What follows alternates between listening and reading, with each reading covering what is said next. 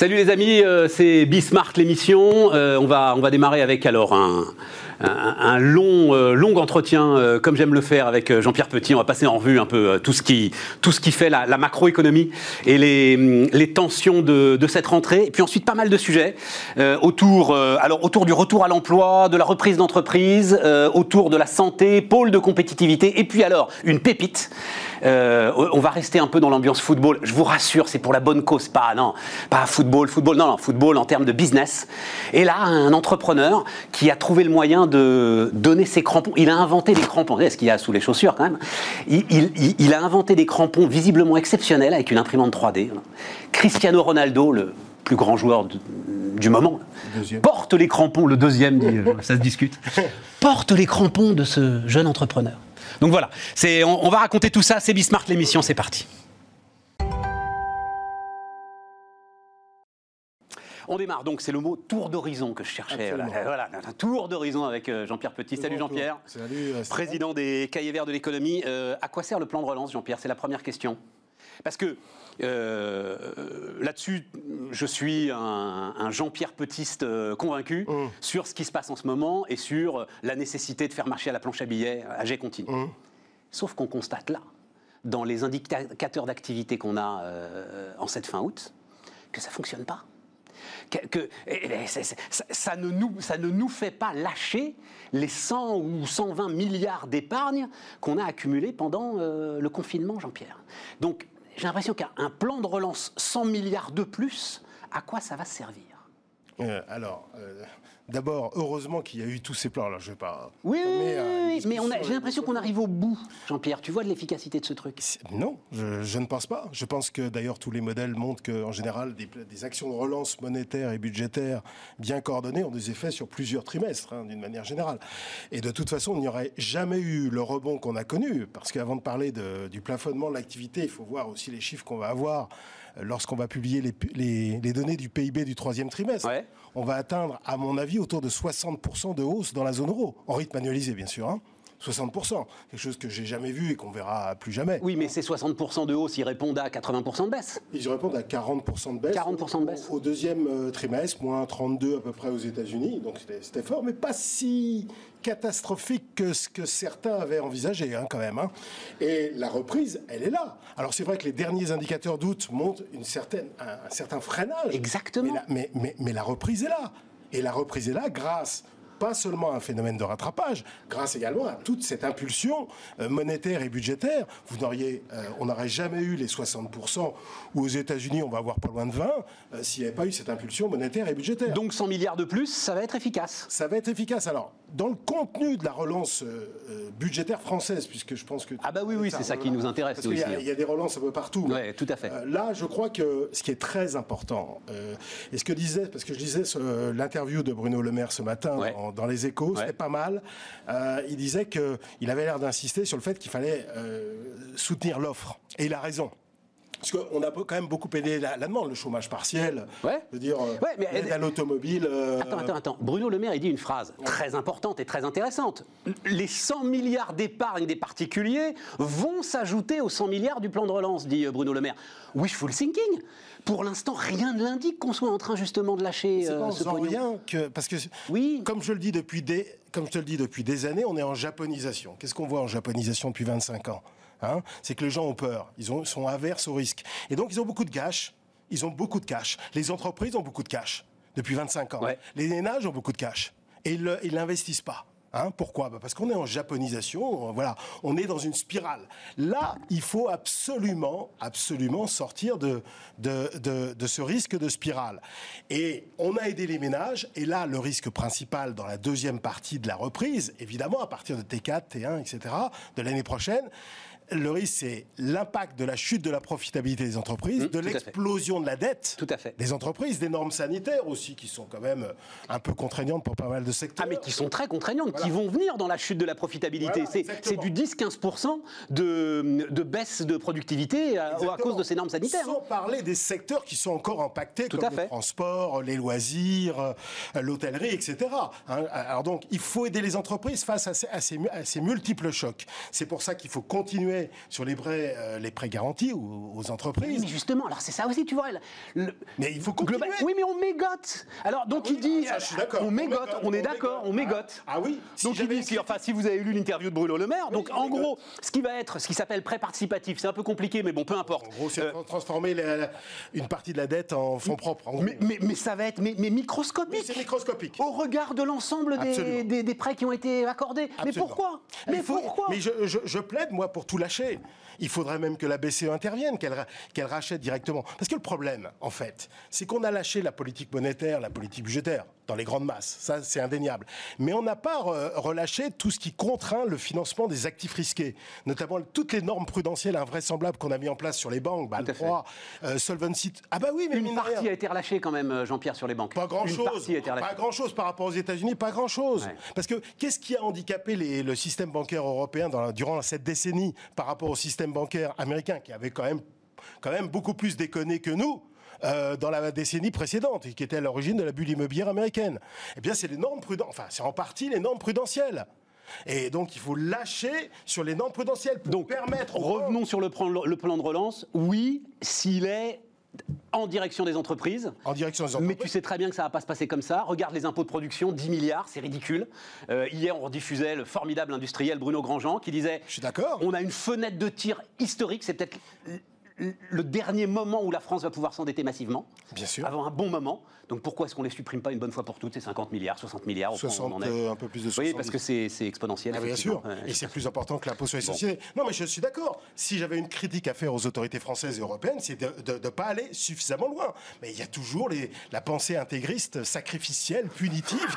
ah bah oui, mais c'est elle qui nous a plombés. Je vais juste te dire. Oui, mais alors pour le coup, parce, que parce qu'il y a, y a des années que j'ai ce discours avec toi, et je m'en souviens très bien, il y a 10 ans, je disais qu'il fallait aller beaucoup plus loin. Hein, je, le disais. Ah, mais je sais, je sais. Je, vais juste te rappeler quel était le montant du PIB en dollars de la zone euro il y a, en 2008 au moment de Lehman Brothers 14 000 milliards de dollars. C'était combien le, PIB américain à cette époque? C'était 14 000 milliards de dollars. Aujourd'hui, juste. Euh, un peu moins de 22 ah, avant Covid. Ah oui, avant Covid, ouais, voilà, c'est ça. 22, et nous, on, on, a toujours, en dollars, toujours pas retrouvé les 14 000. Alors évidemment, c'est parce que le dollar a un peu monté, mais, mais même, hormis le change, on a, on a pris 20, presque 20 points dans la vue. C'est invraisemblable. Et, et, là-dedans, derrière ça, il y a toute cette pensée punitive, sacrificielle. Alors allons-y, Jean-Pierre, sur le. Non, parce que ça nous amène au deuxième sujet. Il se trouve que. Alors, j'en ai discuté avec Frédéric Oudéa, très intéressant, patron de la Société Générale. Mmh. Il dit attention, le dollar, c'est le dollar. Les États-Unis, c'est un État. Hein Nous, euh, cette pensée que tu appelles punitive et sacrificielle, c'est aussi des signaux que tu envoies au marché pour dire on est toujours ensemble. Notre ensemble hétéroclite, bizarre, etc. et tout, il faut de temps en temps, alors peut-être c'est un peu vaudou, tu vois, tourner autour du totem pour que tout le monde reste bien dans la même salle, dans le même groupe, autour de l'euro. C'est important. Ouais, bien sûr. Tu es obligé d'envoyer ces signaux-là de temps en temps. Absolument. Et fondamentalement, ça marche. Mmh. On en parle assez peu. Mais la force de l'euro, la force de mmh. l'euro, est-ce que c'est quelque chose La force. N'exagérons rien. On est ce matin Par rapport au dollar. Oui, oh, non, mais on a un 18 ce matin. Euh, la moyenne historique depuis que l'euro existe, c'est-à-dire depuis 21 ans, c'est un 20. Donc on, a monté par rapport au niveau d'avant. 6 000 milliards d'euros dans, le, dans le bilan de la Banque Centrale Européenne. C'est-à-dire, on, aurait pu penser, c'est ce que disent ceux qui sont hostiles à cette politique de la BCE, c'est oh, mon Dieu, vous êtes en train de faire de l'euro une monnaie de singe. Ça, c'est ridicule, ça. Bah oui, ça, n'a aucun, aucun intérêt d'écouter ces gens-là. non, mais. Euh, Jean-Pierre Non, mais tout le monde le fait. Mais oui, mais. On le fait. Je disais ça déjà il y a 10 ans. Il nous racontait déjà ça. Hein. Il, nous racontait déjà que le quantitative easing, ça allait générer une chute de la confiance de la monnaie. C'est ridicule. C'est ridicule. Tout le monde l'a fait. Il y a 15 banques centrales du monde émergent qui font du quantitative easing. Il n'y a jamais autant de banques centrales qui ont augmenté le bilan. On est tous dans la même baraque. Donc c'est pas, pas un sujet, ça. Bon, mais c'est un bon signe. Ça veut dire que les, signaux qui ont été envoyés au printemps dernier, notamment cet endettement européen, sont, acceptés par les marchés, accueillis. On se dit, tiens, l'Europe, ça ressemble à quelque chose, ça y est. Euh. Un peu de ça, mais il n'y a pas que ça aussi. Le momentum macro, c'est un petit peu amélioré quand même. Qu'est-ce que tu appelles le momentum macro? L'amélioration relative de la zone euro par rapport aux États-Unis, euh, c'est un peu amélioré à partir de mai-juin. La, dynamique épidémique s'est un peu améliorée aussi en relatif aux États-Unis jusqu'à récemment. Euh, il y a eu aussi le fait que la Banque centrale américaine a été plus expansive hein, quand même que la Banque centrale européenne, même si la Banque centrale européenne a fini par faire le job. Mais elle a été plus expansive. Alors attention à court terme hein, quand même, parce que quand on, quand on regarde les positions spéculatives nettes, euh, l'euro-dollar est à un haut niveau. Hein, donc il faut se calmer sur le court terme. Ça veut dire, attends, attends, ça veut dire quoi Position spéculative nette, euro-dollar à un haut niveau? C'est-à-dire qu'il y a beaucoup de gens qui, qui jouent. Qui jouent, voilà, c'est ça. Alors c'est pas un très bon signe à court terme. C'est-à-dire que quand c'est trop haut par rapport à la moyenne historique, il faut se méfier un petit peu.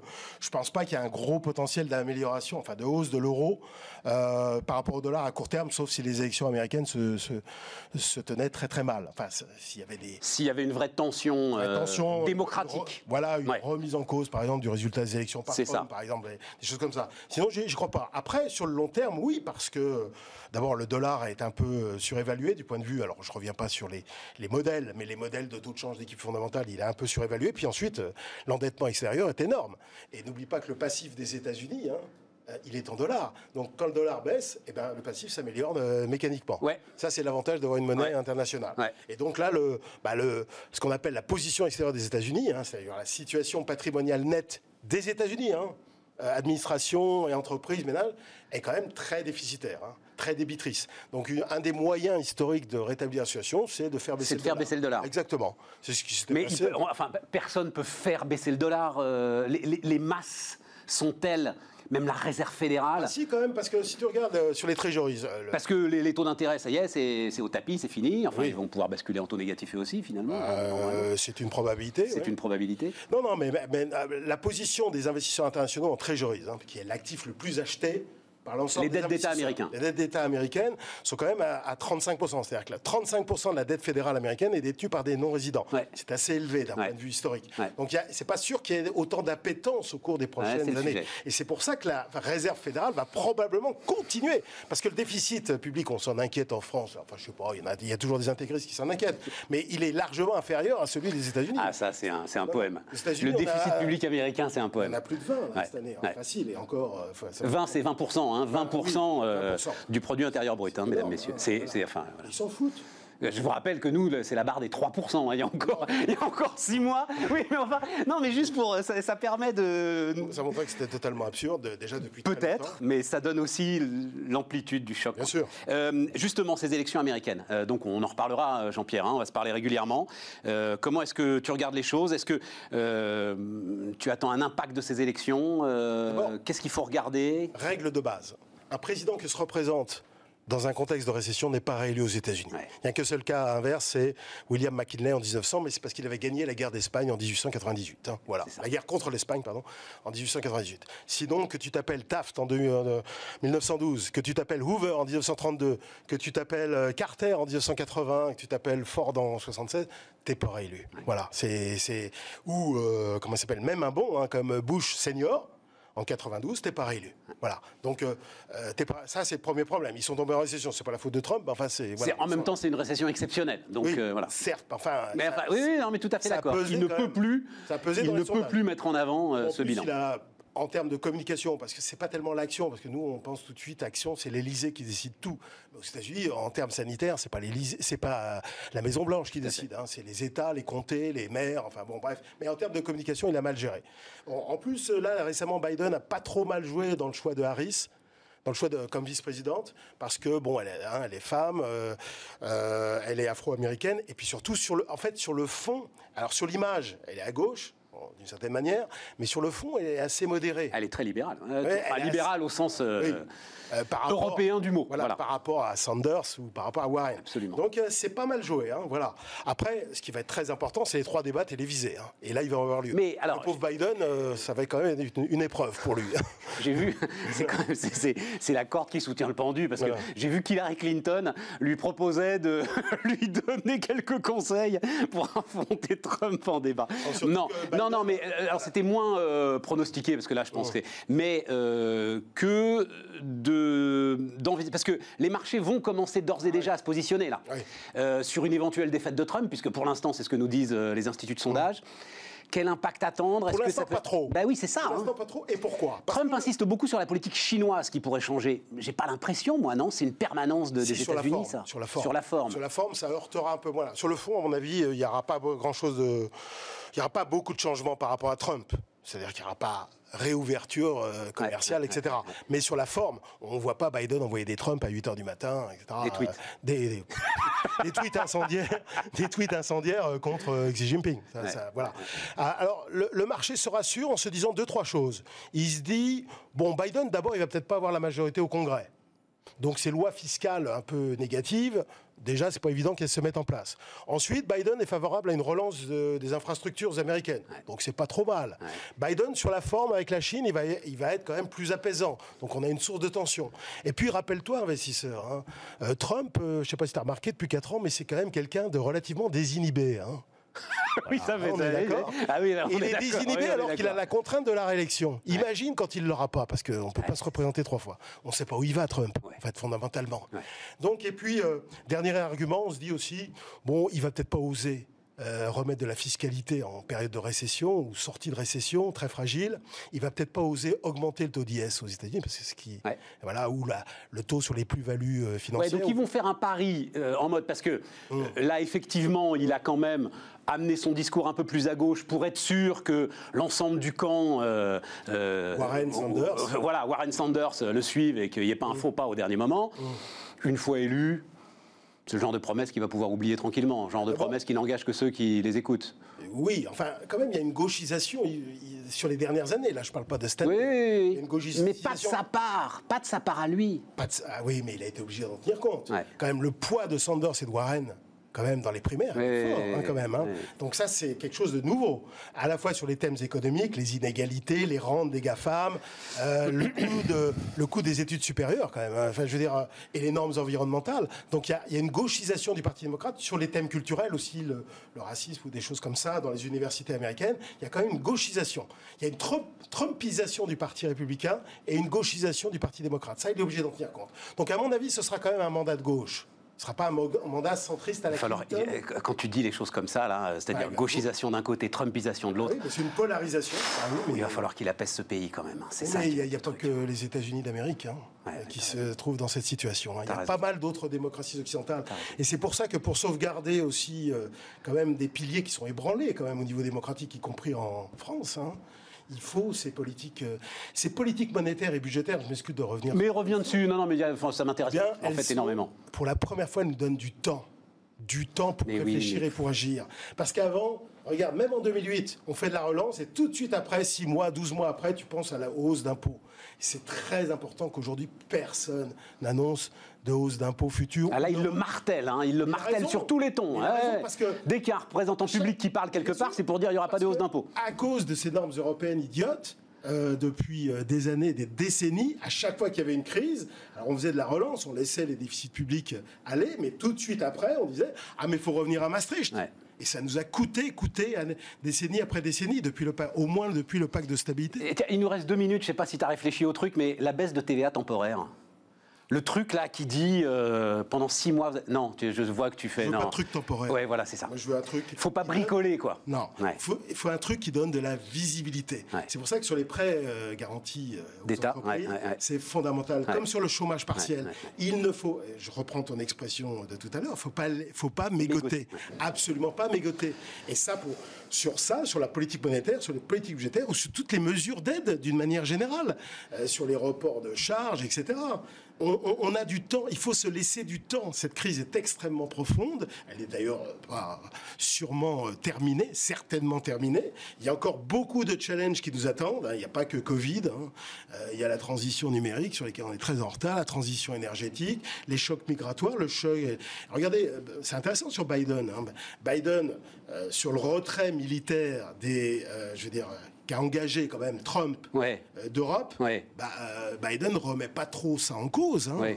Ah on s'en fout un peu de ça, non? Pardon? On s'en fout un peu de ça Non, on s'en fout, s'en fout pas parce que les dépenses. parce que il y a des ambitions impériales qui se manifestent en Turquie, en Russie. Euh, Daesh est quand même plutôt pour nous. Hein. c'est à nous de l'affronter. Et tu crois que c'est les chars d'assaut, la présence de chars d'assaut américains au-delà du Rhin qui euh, ah, c'est quand même un élément peut t'aider en quoi que ce soit sur euh, cette guerre-là. Les chars d'assaut, c'est la, cybersécurité, par exemple. Tu sais quoi, Jean-Pierre, on en reparle la prochaine fois. Oui, on en reparlera. c'est hein intéressant. Tout est intéressant. Les amis, c'est Bismart. On continue.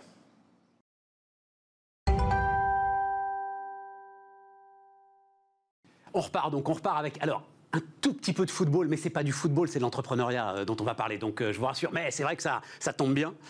Stéphane Raymond, c'est un bon vendeur en plus parce que vous m'avez envoyé votre communiqué. Je pense que vous pensiez que c'était la bonne période aussi pour l'envoyer, le communiqué. Voilà. Sûrement. On va voir une photo, Stéphane. Donc Stéphane, vous êtes installé à Valence Oui, c'est ça dans la. Euh, vous fabriquez, alors je vous le montre là, mesdames, messieurs, donc les, crampons qui sont sous, là la chaussure de foot c'est Puma, et les crampons qui sont sous la, la, chaussure, vous les fabriquez avec une imprimante 3D, avec, c'est quoi? Vous avez un vrai outil industriel ou vous avez fait ça Alors l'impression 3D nous a permis de développer le produit. D'accord. Et on est passé sur des moyens conventionnels, à la fois pour les modèles plastiques et les modèles aluminium par la suite. Mais l'impression 3D nous a permis de développer euh, de manière très aboutie le projet. Bon. Et là, donc, vous m'avez envoyé une photo, on, la regarde cette photo. Pour ceux qui ne connaissent pas, c'est Cristiano Ronaldo, peut-être le meilleur joueur de football aujourd'hui. Enfin, en tout cas, celui qui gagne le plus d'argent et celui qui coûte le plus cher si on veut euh, s'associer à, à Cristiano Ronaldo. Donc, vous êtes le seul à pouvoir les reconnaître, mais ce sont vos crampons qui sont sous la chaussure de Cristiano Ronaldo Exactement. Comment vous avez euh, réussi à faire que Cristiano Ronaldo euh, Alors ça s'est fait en plusieurs étapes puisque la notoriété de Smart Power était les crescendo, euh, l'aventure, la commercialisation. Mais ça veut dire quoi aller crescendo? Je suis à Valence, je fais un design de crampons exceptionnel. Comment déjà je vais aller avoir accès aux premiers clubs professionnels qui vont me permettre de, de faire monter cette notoriété? Alors il faut savoir qu'on a développé le produit avec des joueurs donc ça, ça, a été les premiers utilisateurs. D'accord. Et puis on est monté en gamme petit à petit jusqu'à équiper des All Blacks. D'accord. Ça a été notre premier. L'équipe euh, de rugby euh, de Nouvelle-Zélande. Alors pas en intégralité, mais certains joueurs des All Blacks. On a équipé notamment l'équipe du Japon lors d'un fameux match euh, en France, France-Japon où les Japonais ont quasiment, enfin. Mais je m'en souviens, oui, oui, oui, oui, oui, oui, oui, très juste. Donc on les avait équipés trois semaines avant. On a franchi petit à petit les caps euh, dans le rugby. Et puis dans le football, on a démarré il y a un an et demi. Et je vous avoue que c'est allé très très vite puisque on a équipé beaucoup de joueurs de Ligue 1. Et puis on a notamment équipé Andy Delors, l'avancante de Montpellier, qui trois jours après avoir été équipé, a battu le record de vitesse de Ligue 1. Et forcément, quelqu'un. Ouais, parce que, alors, euh, juste, je dis aussi d'un mot, euh, vous le voyez, la, je sais pas quel âge il a, Cristiano Ronaldo, il a plus de 30 ans. 35 là, voilà, 35 ans. Il est encore fit, enfin, c'est invraisemblable. Donc, ce type est en recherche permanente de perfection.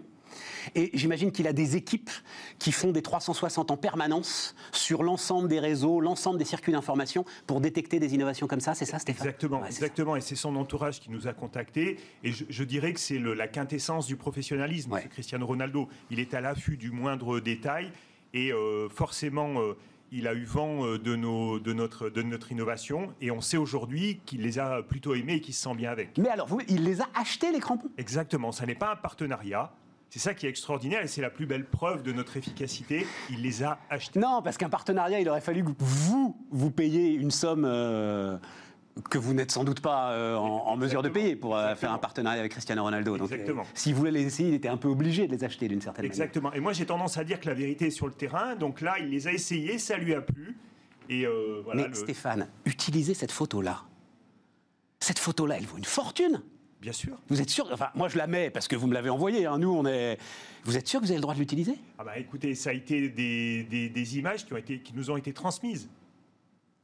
Donc c'est l'entourage de Cristiano Ronaldo? Alors non, c'est pas l'entourage de Cristiano Ronaldo qui nous a transmis la photo. D'accord. Mais en tout cas, vous êtes sûr que euh, vous avez le droit de, l'utiliser? On ne peut pas utiliser l'image de Cristiano Ronaldo. Par contre, on peut partager les documents qui nous ont été transmis. Bon, je vous fais Et puis à la limite, c'est ça. Vous savez, c'est un truc très important.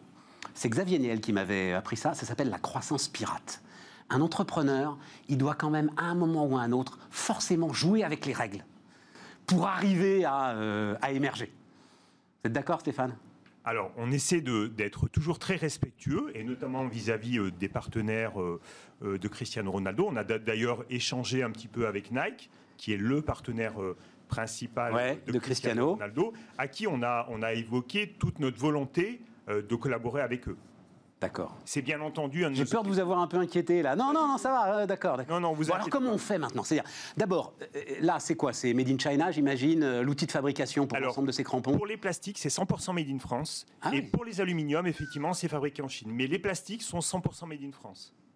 C'est quoi la différence Le plastique, oh, c'est sur les terrains secs, euh, stabilisés, exactement, etc. Exactement. On voit le. le, oui, mais c'était il y a 40 ans et je vous assure qu'on n'avait pas des trucs comme ça. Hein. Oui, oui, c'est sûr. en fait, le gros intérêt de ce crampon, c'est qu'on est capable, grâce à une rondelle qui s'écrase, d'orienter le crampon et de s'adapter à chaque sport, foot ou rugby, à chaque position, à chaque biomécanique, à chaque poste de, du joueur. Ça alors? Et donc on gagne en Le défenseur n'aura pas la même orientation de crampon que le milieu de terrain. Exactement. Exactement. Et on améliore sensiblement les performances puisqu'on annonce en moyenne 42 cm de gagné sur 20 mètres, ce qui permet de gagner un duel ou pas. 42 cm de gagné sur 20 mètres. Donc maintenant, comment on fait? Vous allez quoi Travailler sous licence avec des grands équipementiers? Vous allez C'est quoi l'histoire de croissance que peut maintenant raconter Smart Power? Alors, moi, je viens de l'automobile et d'un célèbre manufacturier de pneumatiques français, pour ne pas le nommer. Euh, ils font Ce qui nous ramène au football et à Saint-Etienne. Voilà, exactement. Voilà, hein, exactement. Euh, donc cette société fait des pneus, pas des voitures. Porsche fait des voitures, pas des pneus. Euh, nous, on souhaite euh, se placer dans, la même optique, c'est-à-dire qu'on souhaite collaborer avec les marques. On est aujourd'hui présent dans à peu près 300 points de vente dans 15 pays, mais bien évidemment, notre relais de croissance passe par l'association avec les marques de chaussures. J'ai pas compris. Euh, Porsche fait des voitures, pas des pneus. Ça veut dire quoi? Donc c'est Michelin dont on parle évidemment. D'accord. Michelin fait des pneus, pas des voitures. Ça veut dire quoi? Mais, Oui, mais Michelin a le total contrôle de ses pneus. Euh, mais en fait, nous, on ne, veut pas faire de la chaussure. Ah bah non, mais il y a beaucoup qui sont tentés pour faire de la chaussure ah bah et il n'y a pas d'issue.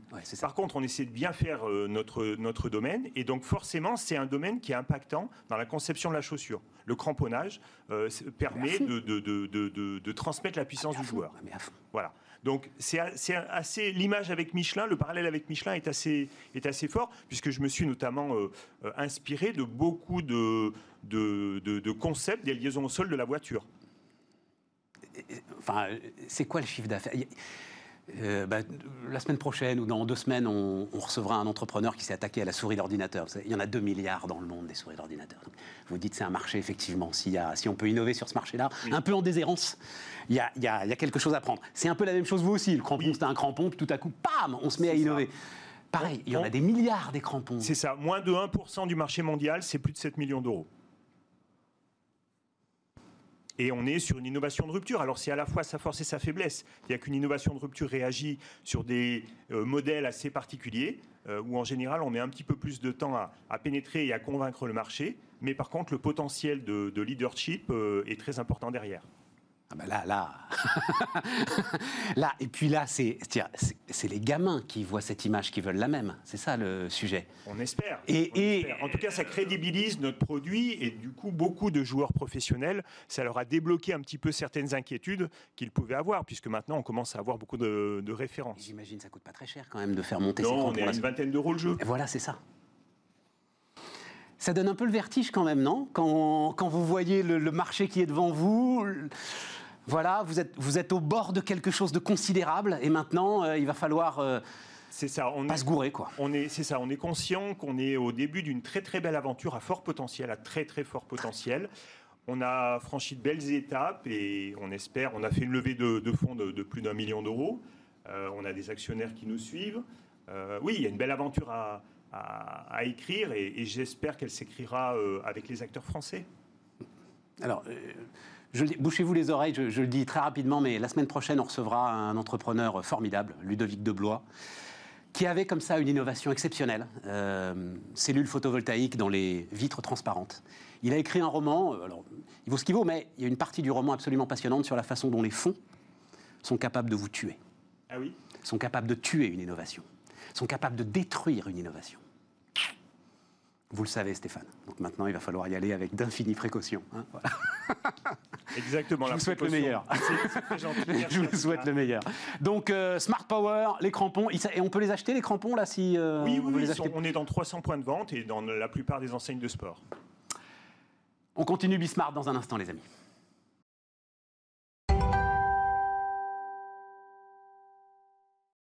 Allez, on repart, les amis. On repart avec euh, le sujet de tous les sujets, finalement. Hein. Ça va être le, sujet. alors, j'allais dire le sujet de la rentrée, le sujet de toutes les rentrées. Euh, Radouane Mebarki, bonjour. Bonjour. Radouane, on se connaît depuis un moment. Euh, depuis que vous aviez fondé alors une association qui est aussi une entreprise et qui s'appelait Tous Repreneurs. Et vous m'aviez, tu m'avais servi un discours qui m'avait énormément surpris non pas sur la falaise démographique qui face à laquelle sont combien, je crois, 600 000 entreprises. 600 000 entreprises qui vont être à reprendre dans les 5 à 10 ans. 600 000 entreprises dans les 5 à 10 ans, parce que le chef d'entreprise arrive au bout, voilà. et, il n'a pas de solution de reprise. Hein, c'est ça le, sujet. Et toi, ton truc, c'est que tout le monde est capable de reprendre une boîte. Je continue à croire que c'est pas possible, Radouane. Et là, tu as évolué cette idée en fait de donner sa chance à tout le monde. Alors, euh, ce mot, je ne le connaissais pas. Tu fais de l'ingénierie sociale. Mhm. C'est quoi de l'ingénierie sociale, Rado? Bah, C'est l'idée de se dire que le monde a changé beaucoup plus vite que la structure. En réalité, il y a des gens qui n'ont plus envie de faire ce qu'ils faisaient hier. C'est-à-dire qu'à 14 ans, quand on leur a demandé ce qu'ils voulaient faire dans la vie, c'était trop tôt. Vous vous souvenez, vous, à 14 ah, mais, ans, mais, ah, ce que tu veux faire m'en parle pas, c'est un truc de dingue. Est-ce qu'aujourd'hui, dans un beau pays comme le nôtre, est-ce qu'on a le droit, 10 ans après, de changer d'avis, 20 ans après, 30 ans après? Il est normal qu'à 40 ans, on n'ait pas envie de faire la même chose qu'à 20 ans, qu'à 50 quand on se fait virer, pour ça, il y a des instituts de formation euh, en veux-tu, en voilà. Toi, tu t'adresses, toi, tu t'adresses à ceux.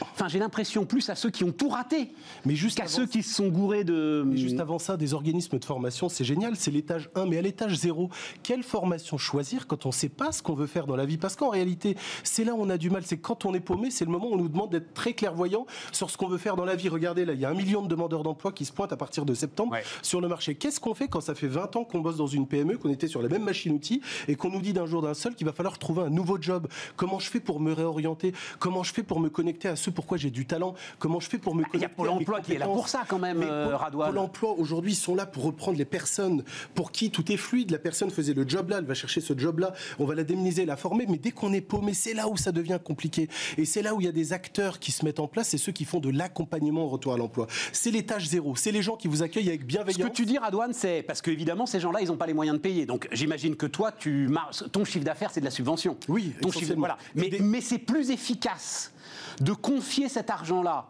à des structures comme la tienne, qui sont vraiment focus sur le retour à l'emploi de ceux qui n'y arrivent plus. Mmh plutôt que euh, euh, d'aller faire euh, du recrutement en plus. Mais parce qu'en réalité, si tu veux, à Pôle Emploi, qui sont nos premiers partenaires, tu as 70% des gens pour qui c'est pas un sujet. Il était comptable hier, il a été viré, il sera comptable demain. Exact, tout à Mais dès que vous êtes amené à devoir changer d'avis, à changer de trajectoire, parce que vous avez mal au dos, parce que vous avez plus envie, parce que vous êtes en burn-out, parce que vous êtes une maman qui retourne à l'emploi après élever ses gamins, en fait, dès que vous sortez des lignes, il faut des gens différents pour prendre le temps avec vous de dessiner un nouveau projet professionnel de retour à l'emploi. Et c'est ça le sujet. Et le sujet du reprenariat se mettait en plein alignement. C'est-à-dire que si malgré tout ça, personne ne voulait de vous sous la forme salariale, ce qu'on disait aux gens, c'est bah, vous emmerdez pas, entreprenez. Et si vous n'avez pas d'idée, reprenez celle d'un autre, euh, l'idée d'un autre. c'est ça. Mais le logiciel. Mettez-vous dans une structure qui marche, elle a fait ses preuves, euh, le gars, il a son chiffre d'affaires, euh, il a sa base de clientèle. Souviens-toi du logiciel de départ, c'est comment je choisis parmi les 600 000 entreprises bah, Je choisis celle pour laquelle j'ai le plus d'appétence, le plus de talent et le plus de compétences pour le faire. Donc ça oblige à faire un travail d'introspection, de se faire accompagner pour essayer de savoir finalement ce sur quoi je vais capitaliser pour faire mon nouveau, mon, nouveau projet professionnel de retour à l'emploi. Soit je reprends une boîte, soit je trouve un nouveau projet pour lequel je vais me former. Et c'est pas dans la boîte qu'il y a le meilleur repreneur possible? Ah bah dans la boîte, il est possible qu'il y ait le meilleur repreneur parce que c'est la personne qui le... Ben non, c'est pas sûr. Il faut juste se dire une chose, c'est que sur ces 600 000 boîtes, 90% d'entre elles, c'est des très petites entreprises. c'est des boîtes dont il y a une personne dedans. Donc l'idée de se dire demain, voilà, euh, qu'est-ce qu'on fait de Monique, 52 ans, qui vient de perdre son job, qui bossait dans une usine, à qui on dit bah, il va falloir que tu fasses un truc. En réalité, ça va être très dur pour elle de se faire employer. Donc si personne ne veut d'elle sous la forme salariale, si demain on lui donne les clés d'un commerce dans un village parce qu'il y a besoin de lien social, parce qu'il y a besoin de quelqu'un qui va juste bosser, qui va se lever tôt le matin, qui va se fermer le soir et qui va fermer le soir, eh ben il y a peut-être Monique qui sera super content ou Mouloud 22 ans ou euh, Gérard 57 je comprends, ans. Je comprends. C'est aussi simple que ça. C'est ça. Et nous C'est ça, il ne s'agit pas de diriger euh, des outils industriels. Ouais, en réalité, pour ouvrir un commerce dans un village, c'est simple, il faut poser des boîtes sur des étagères. et il faut bosser. Et il faut surtout aimer les gens, il faut ouvrir tôt le matin, il faut envie d'avoir accompagné, envie d'accompagner la petite dame jusqu'à sa bagnole avec son panier. L'idée, c'est est-ce que je suis doué pour les relations sociales Si oui, je me fabrique mon job par rapport à ça? Donc le premier sujet qui était... Et toi, ton, ton, ton, ton camp, ton, ton, ta formation, ça va être de dire à Monique, oui, tu es doué, enfin de, de, de détecter euh, le fait de savoir si Monique est douée ou pas pour dire, Monique, Déjà, on prend le temps tout va bien, c'est pas grave si tu t'es gouré, c'est pas grave si tu as été viré, et si finalement c'était une opportunité, et si finalement les 1 million de personnes là, qui étaient en train de perdre leur job, finalement c'était le plus beau jour de leur vie. Ah putain. Parce que demain, c'est peut-être un nouveau départ pour elles, c'est peut-être le pays qui va permettre à un maximum de personnes d'être les plus heureux dans leur travail. Et si on avait cette ambition d'être le pays du nombre de personnes le plus heureuses dans leur travail, ça, ça peut être chouette. Parce qu'on leur dit, écoutez, et si les cartes étaient rebattues, et que cette fois-ci on choisissait un job qui part de vos tripes, qui part de vos valeurs, de ce que vous avez envie, de ce pourquoi vous avez. Et ça, c'est possible.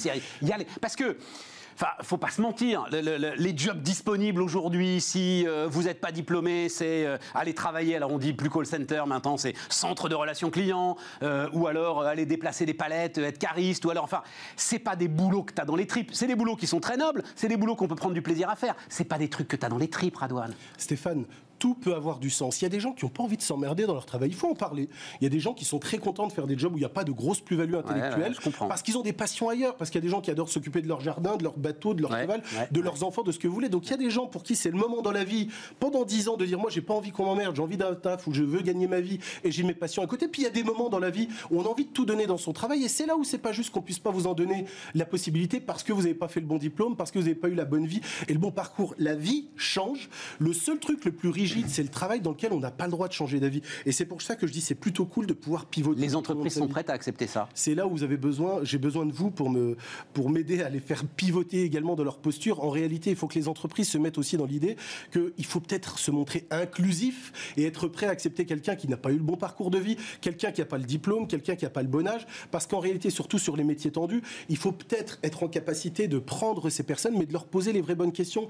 Pourquoi tu as envie de faire ça? Qu'est-ce qui te fait vibrer quand tu fais ça Tu peut-être pas le bon diplôme pour le faire, mais par contre, tu es peut-être la bonne personne pour le faire. Et peut-être que si je prends un peu de temps pour t'expliquer, ben, je vais m'offrir le meilleur des collaborateurs. Ça, c'est se montrer inclusif. Et voilà pourquoi j'invite toutes les entreprises soit à se faire accompagner, soit de se rapprocher des clubs La France Une Chance pour rentrer dans une démarche de dire je suis prêt. Une chance. La France Une Chance, c'est se montrer inclusif. Depuis que tu as euh, démarré euh, Tous Repreneurs, donc là, ce sont tes chiffres, hein, euh, Radouane, 441 personnes, tu t'es occupé de 441 personnes. C'est pas mal, hein et, et tu dis 71% de sorties positives. Ça veut dire quoi une sortie positive? Eh ben, Regarde, je vais te donner un exemple concret. Là, pendant le Covid, tu vois, on a mis 100 personnes. On s'est dit, bah, tiens, quitte à être confiné chez soi, il y a 100 demandeurs d'emploi qu'on a accompagnés sur leur évolution professionnelle. Sur les 100 personnes en début de Covid, tu en as 80 qui ont trouvé un travail aujourd'hui. Tu as 80 personnes qui, tout simplement. Dans cette période-là Dans cette période-là. Ça nous a permis, nous aussi, de muter, de transformer notre outil pour le faire en, en totalement dématérialisé. Donc, on a grandi grâce à eux pendant le Covid. 100 personnes qui démarrent avant le Covid, qu'on a accompagnées en visio, en téléphone avec des gens qui n'avaient pas d'ordi, tout ça. Enfin, on a dû s'adapter et apprendre à le faire, mais ça, c'était pour tout le monde. Résultat des courses, là, aujourd'hui, 80 personnes en emploi.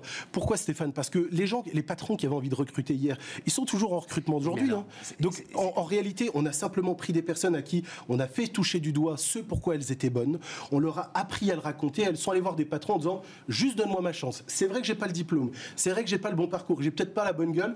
Par contre, chez toi, je vais pas venir travailler. Je vais venir réaliser mon rêve. Je vais venir m'éclater. Et tu seras pas mon patron. Tu vas être celui qui m'aide à réaliser mes rêves. Pas et c'est T'es sûr du truc là, Radouane Tu veux venir sur le terrain avec moi, tu viens le voir. J'ai 500 personnes qui peuvent venir te le raconter aujourd'hui. Je sais, quand on lit ton, sur ton site, c'est assez impressionnant. Hein. L'ensemble des témoignages sont très. En plus, c'est des noms, des prénoms. Enfin, ça peut pas être euh, euh, inventé. Quoi. Voilà, c'est clair. Ils sont identifiés. C'est des témoignages identifiés. Soutenus par le ministère du Travail via le 100% inclusion. Chaque personne est identifiée par son numéro de demandeur d'emploi sur ce qu'il était avant et ce qu'il est devenu après. Ah. À partir du moment où tu prends des personnes et que tu donnes du sens à ce qu'elles font, forcément, ça les fait vibrer. Et pour des jobs, comme tu en parlais, qui sont pas très cher payés, c'est vrai qu'au SMIC, c'est chiant d'aller euh, euh, bosser euh, à tuer des poulets ou aller démonter dans une chaîne de machin. Ah, exactement. Très bons exemples. Très bons exemples. Contre, si tu commences à donner du sens à ce qu'ils font, à leur faire déterminer leur pourquoi, c'est pourquoi au fait j'ai envie de bosser? C'est quoi qui donne du sens dans ma vie? C'est quoi ça, c'est pourquoi je bosse, des compétences et des talents? Et eh ben ça m'aide à déterminer mon quoi. Radouane, à bientôt. C'est chaud à dire quand même, hein. c'est-à-dire dire parce que euh, c'est pas le cas. C'est-à-dire ça va être un drame pour euh, des centaines de milliers de personnes. Mais dire c'est peut-être en fait une opportunité, c'est compliqué à dire quand même. Hein. Je, je, t'entends, hein, c'est passionnant, hein, mais c'est compliqué à dire. il faut être positif et, n'oublie pas, tu sais qu'on peut voir ça comme euh, malheureusement une défaite et puis on, voit, on peut voir ça comme une opportunité pour le pays. Radouane Mébarki, donc où est-ce qu'on te trouve, Radouane? C'est dans l'est de la France, hein, dans l'est de la France. dans le Grand Est. Tout est possible à Nancy. Tout est, pas, enfin c'est un jeu de mots évidemment avec tout est possible, mais c'est le T, TES positif, mais vous le voyez sur sur l'écran de télé. À bientôt, Radouane. À très vite. Bismart continue. On repart, les amis. Euh, on repart. Alors, euh, enjeu de santé, euh, Florence Agostino Etcheto est avec nous. Bonjour, Florence. Bonjour. Directrice générale Lyon Biopole, pôle de compétitivité. Il y a longtemps que je n'avais pas parlé des pôles de compétitivité. C'est des trucs qui datent de Jacques Chirac, ça, les pôles de compétitivité. Oh non, quand même pas. Non, quand même pas. Nicolas Sarkozy. Nicolas Sarkozy. Non, mais parce que chacun a eu ses trucs. Euh, bon. En l'occurrence, c'est investir sur la santé. En l'occurrence, c'est la santé. Euh, pôle de compétitivité, donc pour renforcer le développement d'innovation technologique. Alors, pour une médecine personnalisée au bénéfice des patients. Et je regardais, évidemment, on réfléchit, et si vous êtes là, c'est pour réfléchir à tout ce que le Covid nous apprend sur mmh. euh, la recherche en médecine. Vous vous intéressez à la recherche euh, médicaments, et notamment euh, tout ce qui est biotechnologie, évidemment. Vous vous intéressez aux dispositifs, ce qu'on appelle la medtech, et vous vous intéressez aussi à la médecine digitale, la consultation à distance et toutes ces choses-là. On se rend compte que là, on a besoin Le masque, c'est de la medtech, en fait, d'une certaine manière. Alors le masque, c'est un, un, dispositif médical, alors qui n'est pas très innovant. Enfin, on pourrait enchaîner là-dessus d'ailleurs. Hein. Mais qui n'est pas très innovant. Qui n'est pas très innovant, mais qui se révèle évidemment euh, complètement indispensable et utile et qui en tout cas nous permet d'avoir des solutions plus innovantes pour répondre à la crise Covid. Vous savez quoi? Hier soir, dans ma boîte mail, j'avais la formidable entreprise de Rhône-Alpes qui s'appelle Tuan. Mmh. qui sort le premier masque. Alors ils disent pas pour faire du sport, quand même pas, c'est quand même pas possible, mais en mmh. tout cas pour être un peu plus actif. Pour pouvoir respirer. Pour pouvoir respirer avec une poche d'air à l'intérieur, des trucs, etc. Et tout. Donc, il y a quand même de l'innovation. Il y a de, l'innovation et une des, caractéristiques de ces écosystèmes de, PME, même si Tuan, évidemment, c'est quand même un grand fleuron euh, de la région Auvergne-Rhône-Alpes, c'est aussi d'avoir cette capacité de réactivité, de réinterrogation de, leur, de leurs produits, pas seulement quand il y a une crise, aussi quand il y a une crise, mais pas seulement, et de réinterroger en permanence l'usage et les technologies auxquelles ils sont confrontés pour pouvoir les intégrer. Et euh, bon, voilà, c'est tout ce qui fait euh, le, la passion et le sel de, ce qu'on fait dans un pôle de compétitivité qui, oui, est un vieux truc maintenant, parce qu'on a 15 ans, donc euh, enfin, on est des adolescents. Quoi. Ça marche je veux dire, ben, si on prend, euh, alors il y a évidemment, et puis on est en Rhône-Alpes, donc euh, pour le coup il y a des empires. En Auvergne-Rhône-Alpes. En Auvergne-Rhône-Alpes, pardon. Euh, en Auvergne-Rhône-Alpes. Il y a évidemment des empires hein, sur la santé, sur la médecine, sur la recherche dans les médicaments. Ils ont besoin d'un pôle de compétitivité. Ben, il faut croire qu'ils ont besoin d'un pôle de compétitivité, puisque nous on est associatif, on est une structure associative. Donc pour rentrer dans le pôle de compétitivité, il faut adhérer. Alors évidemment, ça peut paraître être juste du vocabulaire, mais c'est quand même un engagement qui est pris par les entrepreneurs qui rentrent dans le pôle non seulement bah, de nous utiliser, parce qu'on est là pour ça, nous on est là pour être au service de ces écosystèmes, mais aussi pour partager, pour entrer dans un réseau, pour euh, accepter de mettre à disposition d'autres entrepreneurs leur expertise, leur expérience. On fait beaucoup de tables rondes, de brainstorming sur des aspects scientifiques et techno, mais on fait aussi beaucoup d'activités sur les questions économiques. Et s'il n'y avait pas ce réseau investi derrière euh, le terme pôle de compétitivité, je pense qu'on aurait déjà disparu. Donc oui, ils ont besoin de nous, parce que finalement, en fait, on leur met à disposition, on est très attentif à leurs besoins, c'est notre raison d'être. Hein. Le jour où ils n'ont plus besoin, Tout à fait. je pense qu'effectivement, les pôles pourront disparaître. Mais pour l'instant, en tout cas. Et le besoin, c'est quoi? C'est ouvrir le carnet d'adresse à un moment pour euh, euh, une boîte qui euh, naissante, qui démarre. on va pouvoir, on a un contact, j'en sais rien, je dis n'importe quoi chez Sanofi, qui va pouvoir à un moment lui donner une dimension ou lui donner une réflexion de grands groupes qu'il n'a pas forcément. Ça peut être des choses comme ça. Alors, ça peut être des choses comme ça qui vont être très individuelles, effectivement, dans un accompagnement très focalisé d'entreprises qui ont un besoin très particulier à un moment donné. C'est aussi euh, identifier avec des groupes d'entrepreneurs les grands enjeux de demain sur des questions plus structurelles, de financement des entreprises innovantes euh, en santé euh, en France et en Europe, sujet euh, extrêmement vaste. D'autres types de sujets qui vont être plus technologiques. Tout à l'heure, vous aviez un invité qui fait des, crampons, de football. on n'est pas sur les mêmes enjeux. Pas sur les mêmes Je sais que j'aime le foot, mais on n'est pas contre, sur les mêmes enjeux. Par contre, on utilise nous aussi la 3D pour stimuler parfois la créativité de certains entrepreneurs qui ont un blocage technologique et c'est aussi ça ce qu'on fait dans un pôle de compétitivité. Est-ce qu'aujourd'hui, je suis mais à chaque fois abasourdi par les montants mis sur la table mmh. par euh, aujourd'hui la recherche pharmaceutique et euh, la Big Pharma. Est-ce qu'aujourd'hui on a les moyens, nous, d'être encore dans la course? Bah, il le faut absolument. Non, mais il le faut. Ah, bah, ah, il le faut, il le faut, oui. Non, mais c'est pas juste un incantatoire. Un pôle de compétitivité, c'est aussi là pour euh, mettre en œuvre, euh, au bénéfice de, ces écosystèmes de PME hyper innovantes qui sont le fer de lance hein, de, de la recherche, de l'innovation. La recherche et l'innovation, la créativité euh, en matière de santé, elle est vraiment du côté de ces industriels-là. Donc nous, notre vocation, c'est vraiment d'être en capacité aussi d'aller chercher des moyens pour eux, euh, pas pour la structure Lyon Biopôle, mais vraiment au bénéfice des entrepreneurs, pour leur permettre de rester sur notre territoire d'abord, parce qu'on est dans une compétition qui est mondiale. On n'a plus le droit de le dire là, parce qu'on. Ah ben si, on va parler. je, compte bien qu'on en parle. C'est la question d'après. Ah ben évidemment. mais bien sûr. On est dans une compétition mondiale. on a besoin impérativement de, trouver les ressources pour garder ces écosystèmes. Mais alors, comment vous, comment, je ne veux pas vous mettre en porte-à-faux, Florence, mais comment vous réagissez quand vous voyez que la première action prise euh, par les autorités publiques dans ce domaine, c'est de rapatrier le paracétamol? J'ai pas l'impression qu'on soit petit sourire de Florence qui réfléchit comment je peux répondre à cette question à la noix. Mais non, non, mais j'ai pas l'impression qu'on soit, vous voyez, à la pointe de l'innovation. Non, on n'est pas à la pointe de l'innovation, mais après, je pense qu'il ne faut pas se mettre en fait dans un système d'opposition. On sait qu'en médecine, pour le coup, il faut revenir à ce dont on a besoin aussi. On sait qu'on a besoin d'avoir à disposition sur le territoire, la crise l'a montré, un certain nombre de produits qui sont des produits de première nécessité et qui le seront qu'ils l'étaient hier et qu'ils seront probablement demain.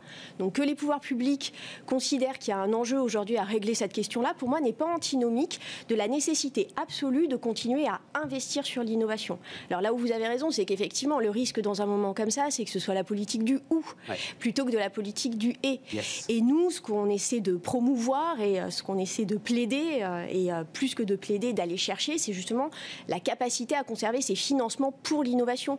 Mais à nouveau, je pense qu'on peut rapatrier le paracétamol, on peut rapatrier la production de masques euh, euh, en France, en Europe. Il faut aussi penser, euh, je pense, là, ces, questions-là à l'échelon européen. C'est extrêmement important. Il faut réussir à trouver une dynamique Florence, tout le monde dit ça. Il n'y a pas un interlocuteur qui rentre dans ce studio depuis qu'on a lancé Bismarck qui ne dit pas il faut penser à l'échelon européen. Oui, mais ah. nous, on travaille à l'échelon européen depuis très longtemps. On est partenaire de, de clusters en Italie, en Allemagne, en Espagne, en Belgique. Alors, on est des petites structures, on est des petits trucs, comme vous disiez tout à à l'heure, mais euh, il n'empêche qu'on sait que ça peut fonctionner. On a été capable d'amener des entreprises européennes en Australie parce qu'on était dans des alliances européennes et de leur permettre, euh, en concertation avec les autorités australiennes, de trouver des modalités euh, d'atterrissage privilégiées, de lien avec les autorités réglementaires. C'est pas juste incantatoire. On est dans des actions qui ne sont pas des actions effectivement politiquement de très grande envergure. On est plus dans de la co-construction avec nos écosystèmes pour essayer de répondre à leurs besoins et de le faire avec les bons partenaires au bon niveau. Alors la question elle est ouverte un peu là, c'est compliqué. Qu'est-ce que vous a appris le Covid? Est-ce que, ça vous a. Alors, j'imagine que vous y réfléchissez euh, oui, tous les jours. c'est ça. Alors, ça, je pense que si, pour le coup, s'il y a un sujet auquel tout le monde réfléchit tous les jours actuellement, je pense que c'est le Covid. Moi, j'y réfléchis, tout le monde. Euh, j'ai aucune compétence particulière. Vous, ça m'intéresse, la façon dont vous y réfléchissez. Ce qui nous a appris le Covid, c'est que. Euh, un certain nombre quand même de scientifiques, sans avoir prévu le Covid, avaient quand même anticipé le fait qu'un jour on serait confronté à une grande crise épidémique qui pourrait devenir une grande pandémie. On ne savait pas quel virus, euh, on ne savait pas, ce serait d'ailleurs un virus ou une bactérie, euh, on ne savait pas spécifiquement quel événement, mais en tout cas, il y avait un certain nombre de signaux faibles qui étaient existants. Et parce que ce sont des signaux faibles, parce qu'en santé, il faut investir beaucoup, longtemps, qu'il y a beaucoup d'échecs aussi. Euh, euh, c'est un domaine d'activité où euh, on prend beaucoup de risques, de risques financiers, de risques humains aussi. Hein. quand on est en phase clinique, il y a des patients, il y a des personnes qui sont en jeu. Finalement, ces signaux faibles, on, les a peut-être laissés filer très doucement et on a été confronté à quelque chose. Alors, je ne pense, enfin, honnêtement, moi, je suis personne pour dire on aurait pu l'éviter, mais en tout cas, il est certain que euh, potentiellement, on aurait pu continuer à avoir euh, une recherche peut-être plus euh, forte, plus qui s'imprime plus dans la durée. Voilà. Et, c'est formidable ce que vous dites. Vous savez, Florence, long terme. Ce que vous venez de dire me fait penser à l'arme nucléaire.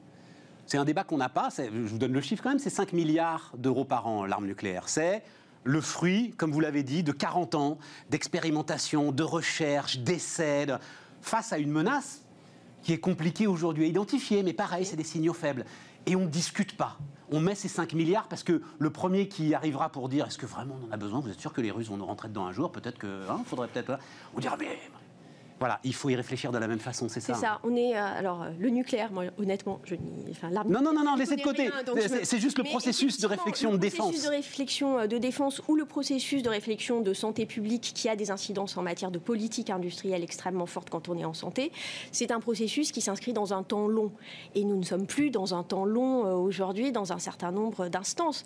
Donc forcément, on s'est retrouvé confronté à, à ce hiatus terrible qui est que on veut investir peut avoir des résultats plutôt rapides. Il y a un certain nombre de technologies qui permettent ça aujourd'hui et c'est formidable. Et vous l'avez dit, nous-mêmes, on a recours aussi à ces nouvelles technologies qu'on intègre en santé. Mais là aussi, ça ne doit pas se faire en dépit d'un certain nombre de sujets dont on sait qu'on doit les traiter dans un temps long et accompagner ces écosystèmes innovants dans des temps longs. Je pense que ce discours-là, tel que vous venez de le tenir là, euh, de manière remarquable, il, percute beaucoup plus hein, aujourd'hui qu'il aurait pu percuter il y a six mois. C'est affreux, mais, ah, euh, ça, voilà, c'est sûr que ça illustre terriblement les risques que l'on a aujourd'hui euh, sur, sur ces sujets-là. La Covid aujourd'hui, c'est une maladie qui est euh, clairement identifiée. Euh, le SRAS-CoV-2, euh, c'est un virus maintenant qu'on commence à connaître, qu'on commence à connaître. Et, le manque de maîtrise et finalement la façon dont, c'est le mot, c'est pour ça que je pensais, nos autorités publiques sont désarmées, on ne peut pas leur en vouloir, je ne fais le procès de personne, mais sont mm. désarmées face à ce qui, ce qui, se développe et ce qui est en train de se développer. Oui, et puis on est, voilà, on est dans une, dans, un, dans une problématique qui est mondiale, clairement. Voilà, enfin, il y a plus de 180 pays au monde où euh, le virus est identifié.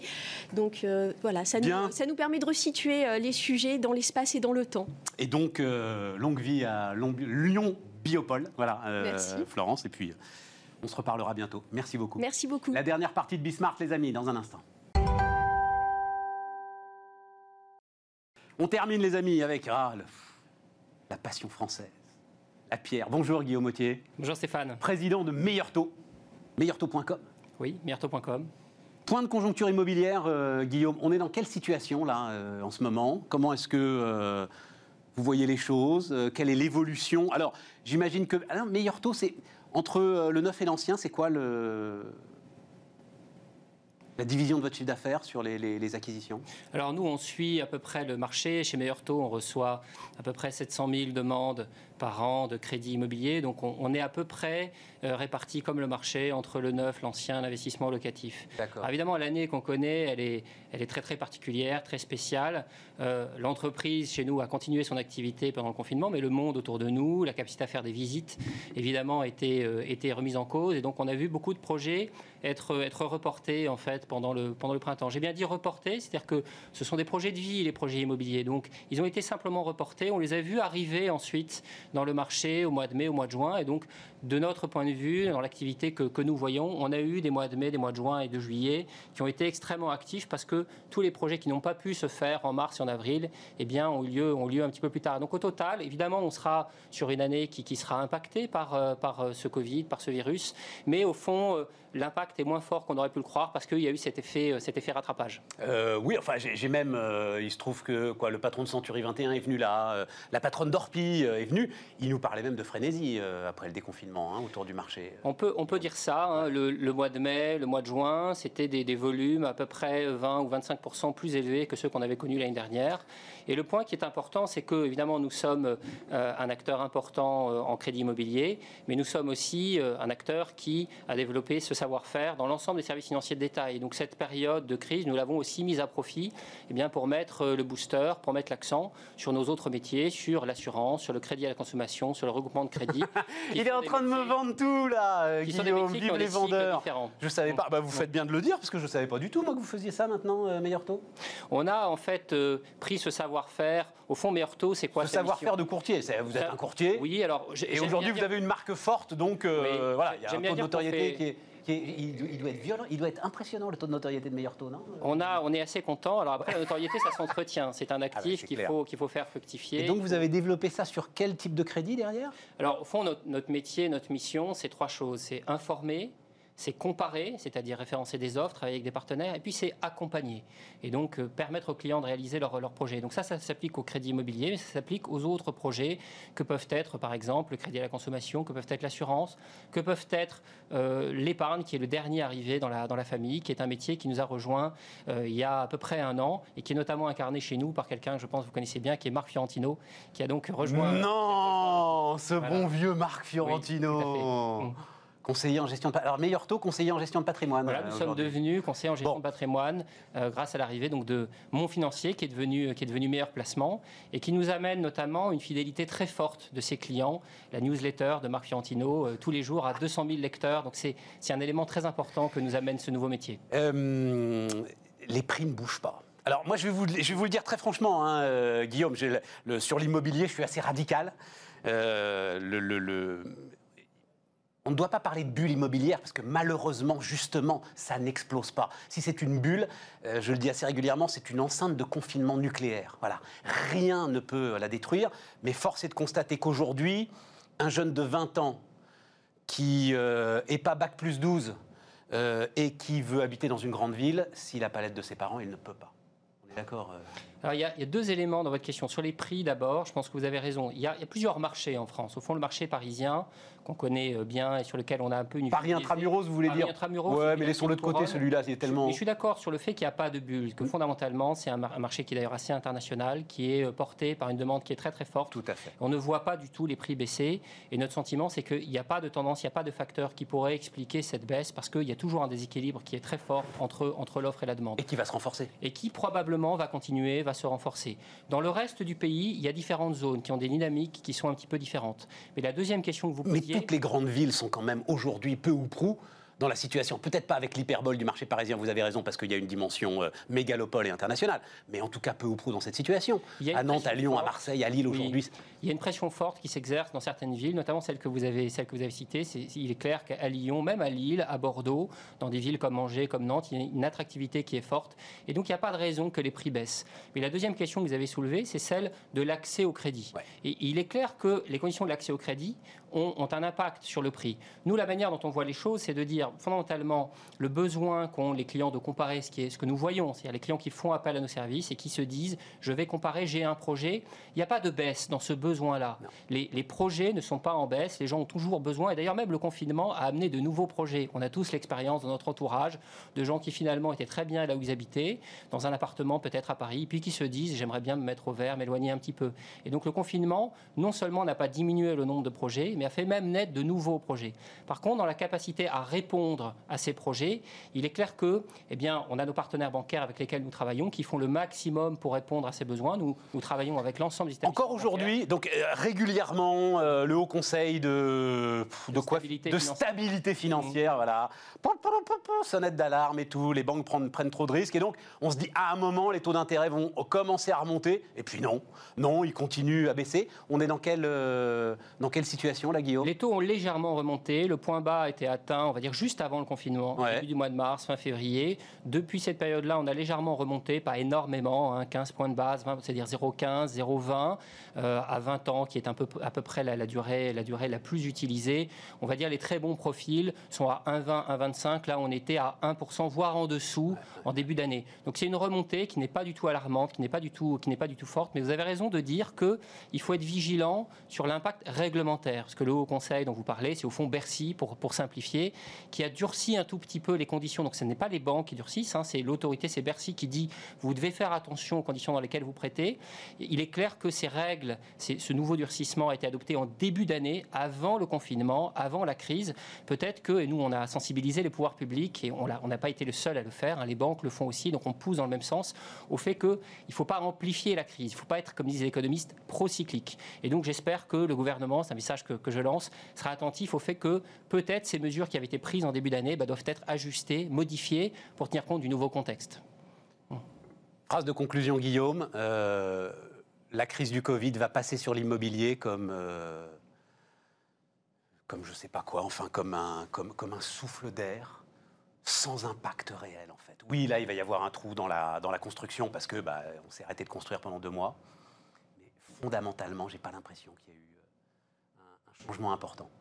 Au fond, pour élargir un petit peu votre question dans nos différents métiers, je dirais que Et rapidement, la cette hein. crise a révélé qu'il y avait une prime pour les entreprises agiles qui savaient s'adapter. Et donc, le crédit immobilier, c'est effectivement un des métiers dans lesquels on a vu un report, mais il y a des phénomènes sous-jacents qui, qui, qui, au fond, restent là. Mais dans les autres métiers, au fond, il y a des besoins. Il y a un besoin de comparer, un besoin de s'informer. Et ce besoin, lui, reste là. Et en tout cas, c'est notre priorité, nous, chez Meurto, de continuer de, de répondre aux besoins de nos clients. C'était Bismarck l'émission, euh, les amis, pour, euh, pour ce jour, et euh, on se retrouve demain.